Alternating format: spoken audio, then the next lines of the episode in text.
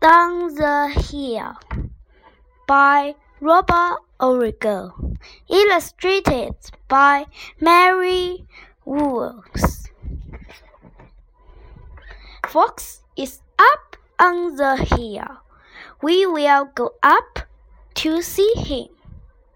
We want to see his car. Fox is sad.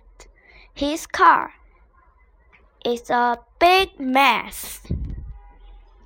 It will not go. We will fix the car, Fox.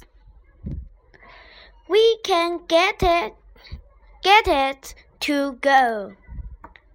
Here we go. It will, it will zip down the hill.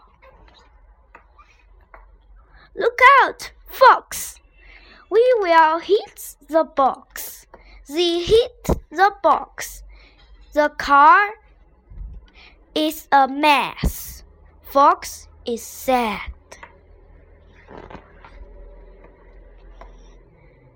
See what we can do.